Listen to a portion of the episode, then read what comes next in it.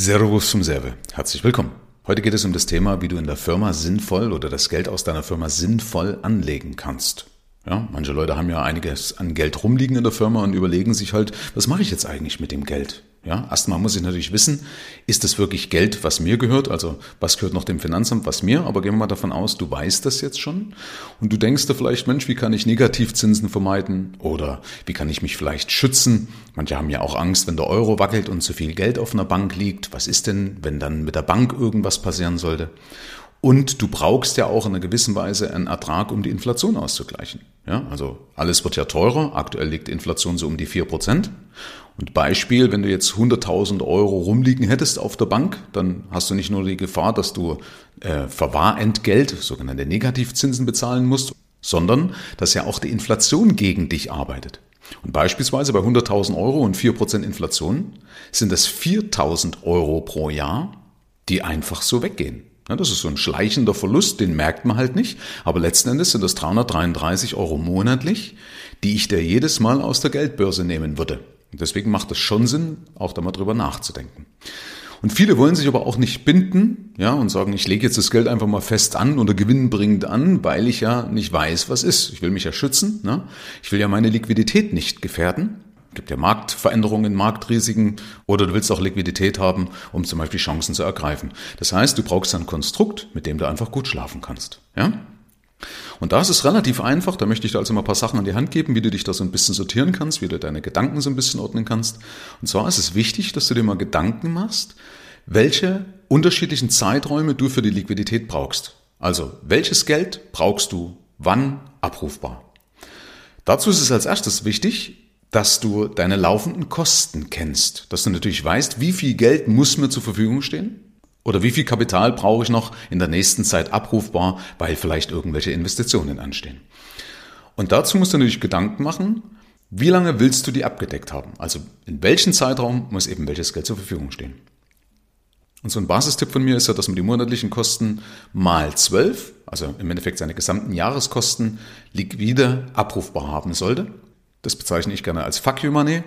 Und Fuck you Money bedeutet ja, dass du eben niemals irgendwo eine Abhängigkeit hast. Ne? Dass das Geld dir auch wirklich die Freiheit gibt, die du brauchst als Unternehmer. Ne? Dass man also nicht in irgendeine Abhängigkeit gerät, weil man jetzt gerade kein Geld hat. Okay?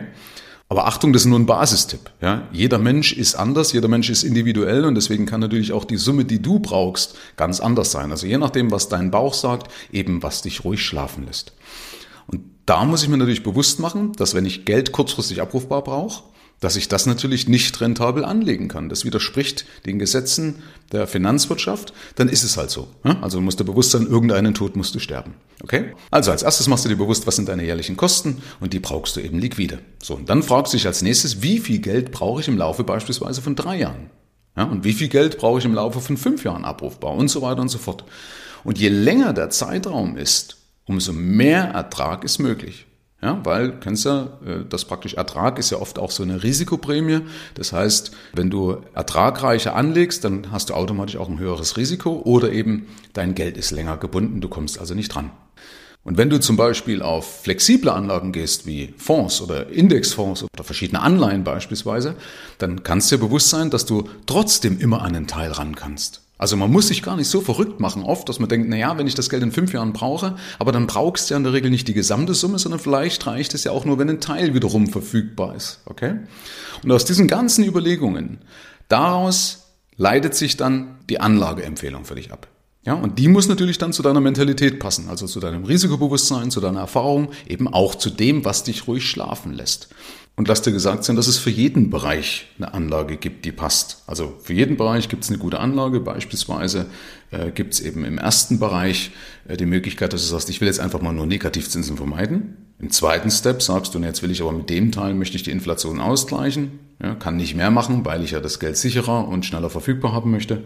Und im nächsten Step kann man zum Beispiel sagen, okay, dieses Geld ist dann dafür da, um mehr Ertrag oberhalb der Inflation zu bringen. Ich kann dir hier nur leider aus dem ganzen Repertoire, was es am Markt gibt, keine Empfehlung geben, weil das einer Beratung gleich käme. Und das ist mir hier nicht erlaubt. Und der Vorteil ist, wenn du das alles so strukturiert hast, dann ist es an sich auch ganz einfach. Ja? Dann ist auch gewährleistet, dass du immer Liquidität hast und du verbrennst auch nicht sinnlos dein schwer verdientes Geld beispielsweise durch die Inflation oder eben durch Negativzinsen. Und wenn du nicht weißt, wie du das jetzt konkret angehen sollst, also wenn du dazu noch Tipps brauchst, kannst du dich gerne mal an mich wenden und wir finden was Passendes, wie du das für dich umsetzt und wie du vor allen Dingen auch Fehler vermeiden kannst.